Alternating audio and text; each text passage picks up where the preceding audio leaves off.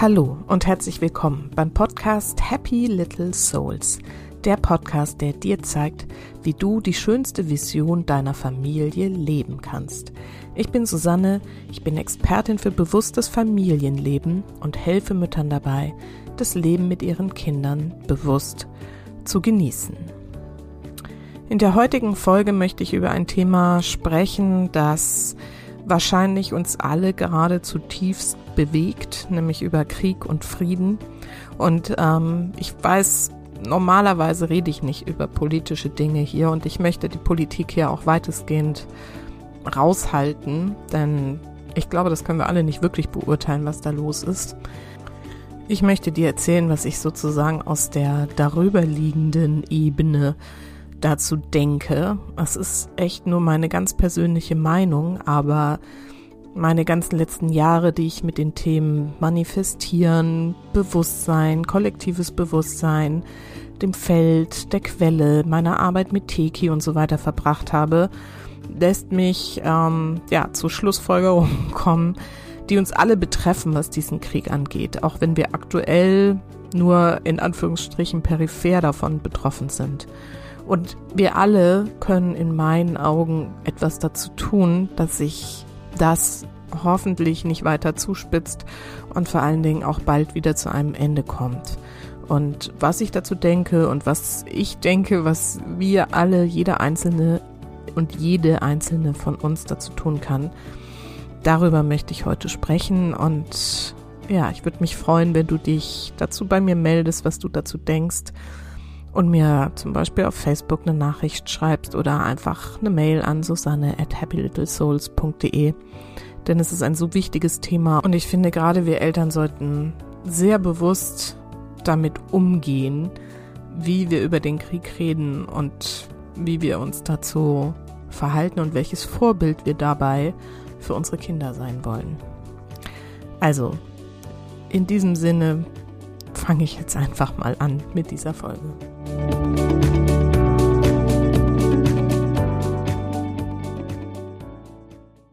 Ich denke, dass nicht nur ich mich frage, wie kann es dazu kommen? Wie kann es dazu kommen, im Jahr 2022, mehr oder weniger mitten in Europa, dass hier ein Krieg ausbricht, wie wir ihn seit über 70 Jahren nicht mehr erlebt haben und von dem ich persönlich ausgegangen bin, dass er sich in dieser Form auch zumindest hier in dieser eigentlich zivilisierten Welt nicht mehr ereignen wird, nicht mehr ereignen können wird, weil ich dachte, wir sind nicht mehr dazu in der Lage, weil wir gelernt haben. Also mich lässt es ziemlich fassungslos zurück und ich ähm, könnte mir vorstellen, dass es dir ähnlich geht. Also habe ich viel darüber nachgedacht, ähm, was die Ursachen sein können, dass es zu sowas kommt. Und auf der rationalen Ebene, auf der politischen Ebene kann man natürlich viele Erklärungen dazu finden. Aber so richtig schlüssig sind sie für mich alle nicht. Für mich ist eins klar, dass es, und damit lehne ich mich jetzt leider weit aus dem Fenster, aber ich mache das jetzt trotzdem, für mich ist klar, dass es nicht so ist, nicht so einfach und simpel ist, zumindestens, wie es in den Medien zurzeit dargestellt wird. Dass hier irgendein verrückter Russe durchdreht, nur weil ihm plötzlich eingefallen ist, dass er sein altes Russland wieder haben will.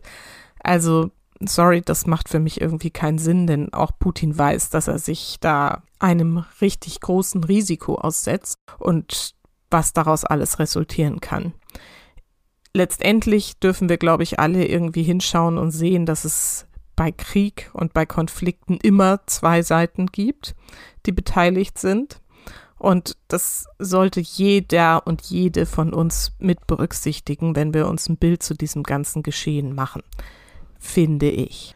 Aber ich denke, uns allen fehlen die wirklichen Hintergründe, die dahinter stecken, dass sowas jetzt so eskaliert, also politischen. Für mich ist klar, dass es bei Krieg letztendlich immer um irgendwelche territorialen Interessen geht. Letztendlich geht es vermutlich wie immer um Ressourcen und um Geld. Und in der Regel sind daran beide Parteien in irgendeiner Form interessiert. Das ist aber, wie gesagt, die politische Ebene, die ich hier gar nicht groß diskutieren will, weil ich einfach nicht genug darüber weiß und auch gerade nicht so richtig viel Lust habe, da tief einzusteigen und mir das alles ähm, anzulesen, die ganze Historie, die dafür notwendig wäre. Nee, das ist irgendwie gerade nicht so meine Priorität. Warum ich es trotzdem hier jetzt am Anfang dieser Folge erwähne, ist, dass ich einfach darauf aufmerksam machen möchte, dass es sehr einfach ist, immer einen Schuldigen zu benennen. Und vor allen Dingen schockiert es mich geradezu, wie leichtfertig gerade in politischen Kreisen jetzt schon gefordert wird, dass die NATO da eingreifen soll, dass wir da irgendwie eingreifen sollen, wie schnell unsere Regierung bereit war, Rüstungsinvestitionen zu tätigen von ungeahnten Ausmaßen. Also, dass alles so auf Krieg ausgerichtet wurde, sofort, sofort. Und wie bereitwillig. Also, das ist das, was mich wirklich, wirklich ja, schockiert. Anscheinend ist es für uns Menschen irgendwie essentiell, in solchen Konflikten einen Guten und einen Bösen zu benennen. Vielleicht gibt es das irgendwie Sicherheit, Komfort, vielleicht strukturiert es uns in dieser Angst. Ich weiß es nicht. Mir liegt es jedenfalls fern. Ich bin in meiner Denke eigentlich schon immer so gewesen, dass ich immer versuche, beide Seiten ja, vielleicht nicht zu verstehen, aber doch zumindest es zu hinterfragen, was jeweils los ist. Und das fängt bei den Streitereien zwischen den Kindern an und ähm, geht weiter bei Streitereien zwischen meinem Mann und mir, wo ich früher oder später dahin gucken darf, was mein Anteil daran ist. Und das ist auch was, was ich meinen Klientinnen in den Coachings immer weitergebe, die natürlich oft auch irgendwelche Konflikte in der Familie haben, mit dem Partner haben, mit den Kindern haben. Und das ist letztendlich ist es der Ansatz, den ich dir die ganze Zeit erzähle, zu sagen, okay, was ist mein Anteil daran? Was kann ich verändern, wenn ich die Situation verändern möchte? Wie kann ich mein Verhalten ändern, wenn ich ein anderes Ergebnis möchte? Und ja, letztendlich ist es das, was wir jetzt auch auf dieses wirklich schreckliche Thema übertragen dürften, normalerweise, ja. Was können wir tun? Wie können wir unser Verhalten ändern, damit dieser Krieg wieder aufhört? Jetzt hast du vielleicht das Gefühl, ja, Susanne, haha, was soll ich denn daran tun, dass dieser Krieg wieder aufhört? Da bin ich ja völlig ausgeliefert. Das entscheiden irgendwelche mehr oder weniger hm, intelligente Politiker oder letztendlich wird das alles von irgendeinem verrückten Diktator gesteuert. Was soll ich denn dazu beitragen können, dass dieser Krieg wieder aufhört? Nun, ich sag's dir, was ich dazu denke und was ich versuche als Beitrag dazu in die Welt zu geben. In meiner Welt, in meinem Glaubenssystem sind wir alle miteinander verbunden. Alles ist miteinander verbunden. Alles ist eins. Das ist eine spirituelle Sicht auf die Dinge, die man entweder annehmen kann oder lassen kann. Für mich macht es total Sinn. Und für mich macht es auch deswegen total Sinn, weil für mich das, was jetzt gerade passiert, nur eine Fortführung dessen ist, was letztendlich schon seit zwei Jahren passiert oder naja, sagen wir seit gut einem Jahr, nämlich diese Spaltung der Bevölkerung. Wenn du meine Hörerin bist und damit wahrscheinlich auch einigermaßen bewusst durch die Welt gehst, wird dir aufgefallen sein, dass sich die Stimmung und damit letztendlich die Energie nicht nur in diesem Land im letzten Jahr extrem verändert hat. Von der vielleicht anfänglichen noch kollektiven Angst vor dieser Pandemie hat sich die Bevölkerung komplett gespalten in zwei Lager.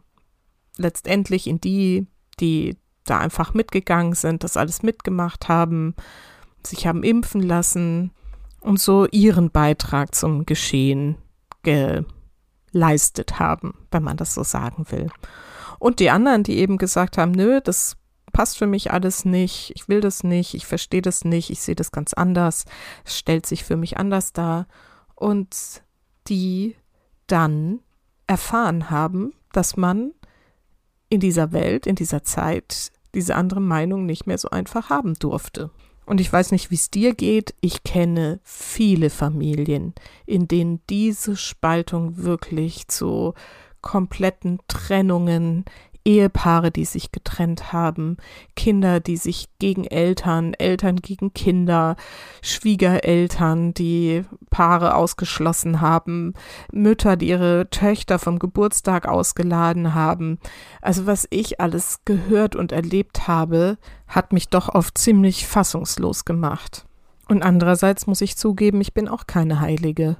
Und es gab immer wieder Situationen, wo ich Menschen beurteilt, bewertet habe, verurteilt habe, weil sie irgendwie in meinen Augen ja was geglaubt haben, was für mich nicht nachvollziehbar war oder ist.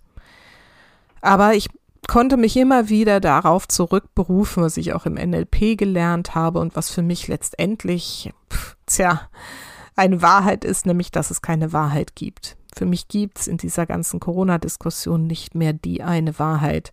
Zu viele Meldungen gibt es von links und von rechts und von oben und von unten und zu vieles hat sich das, was am Anfang sicher erschien, als dass es es doch nicht irgendwie rausgestellt. Und insofern, ja, bin ich natürlich immer vorsichtiger geworden und ich verstehe jeden, der ja, eben sich für irgendeinen Weg entscheidet und letztendlich muss uns das doch egal sein, oder?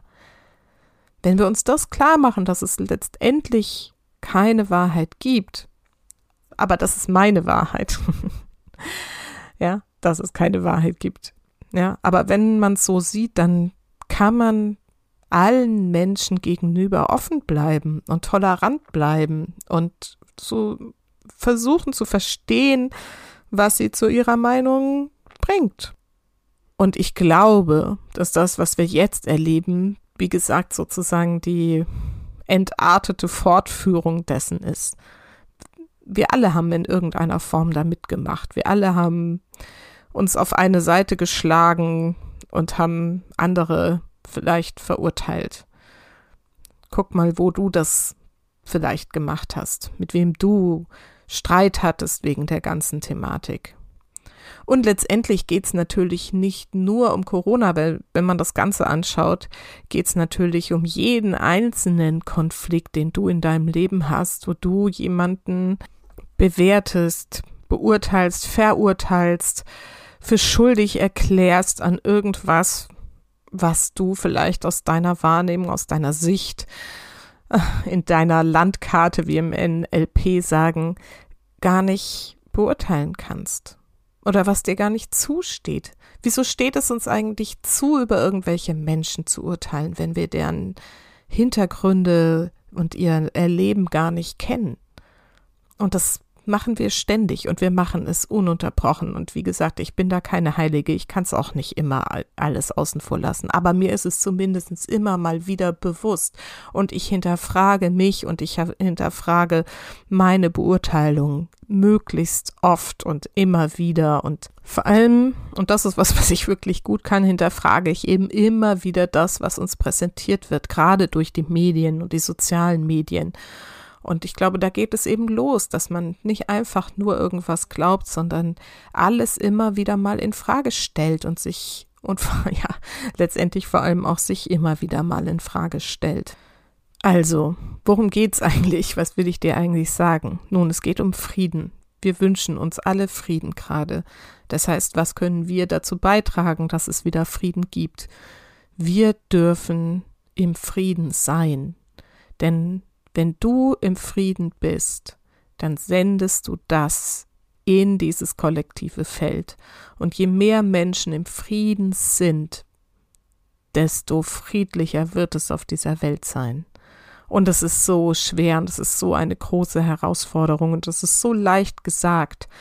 Aber ich glaube, wir können eben bei den ganz kleinen Themen anfangen und wir können Vorbild sein. Wir können Vorbild sein für unsere Kinder, wir können Vorbild sein für andere Menschen und wir können damit wirklich etwas Sinnvolles tun für diese Welt in dieser Situation.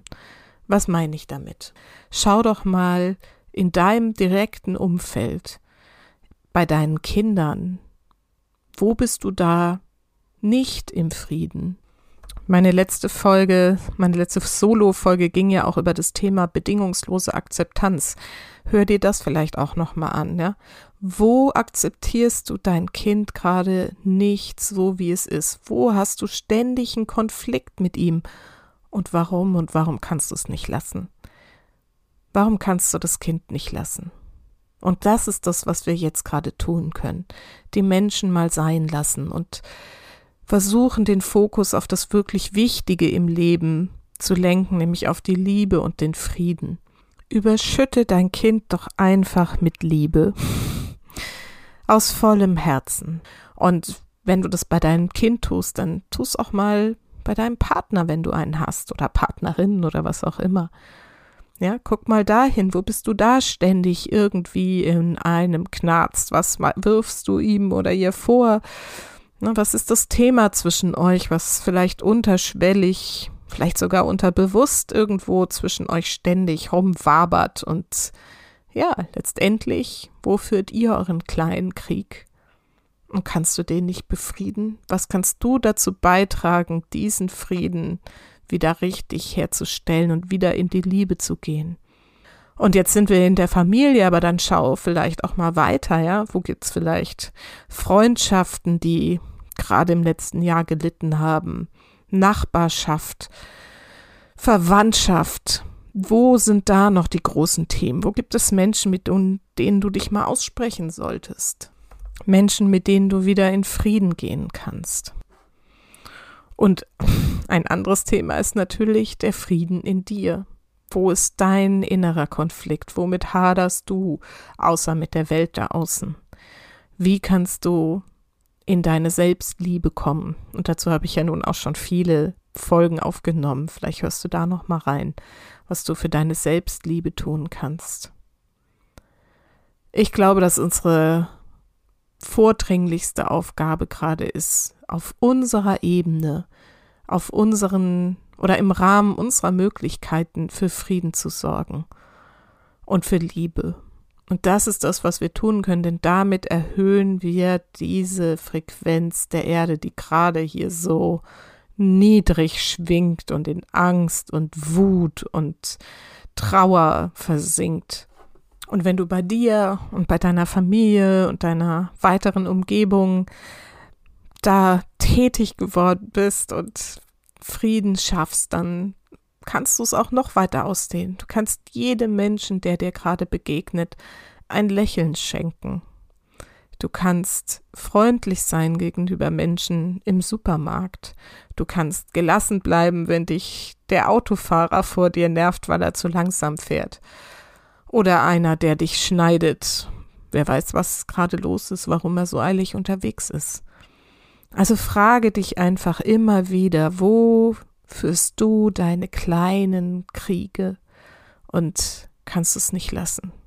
Wo kannst du noch mehr Frieden geben? Wo kannst du noch mehr Liebe geben? Und erzähle auch allen davon, wie wichtig das ist, dass wir jetzt in unserem Frieden sind und in unserem Frieden bleiben. Denn wir können nicht bestimmen, was diese Menschen da oben in den Regierungen gerade entscheiden. Aber wir können auf dieser energetischen Ebene, und das ist eben mein fester Glaube, da können wir wirken. Jeder und jede einzelne von uns kann dadurch dazu beitragen, dass es hoffentlich nicht zu noch mehr Krieg kommt und noch mehr Rüstung und noch mehr Waffengewalt und noch mehr Leid und noch mehr Trauer und noch mehr Menschen, die ihre Angehörigen verlieren und noch mehr Gräuel und noch mehr, das wollen wir doch alles nicht. Deswegen lasst uns innerlich abrüsten, innerlich Frieden stiften, in unserer Umgebung Frieden geben und darauf vertrauen, dass sich das im kollektiven Bewusstsein durchsetzt. Das ist meine Hoffnung und das ähm, möchte ich dir mitgeben.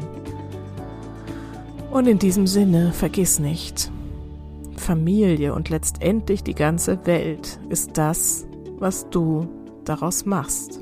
Und das lasse ich heute einfach mal so stehen.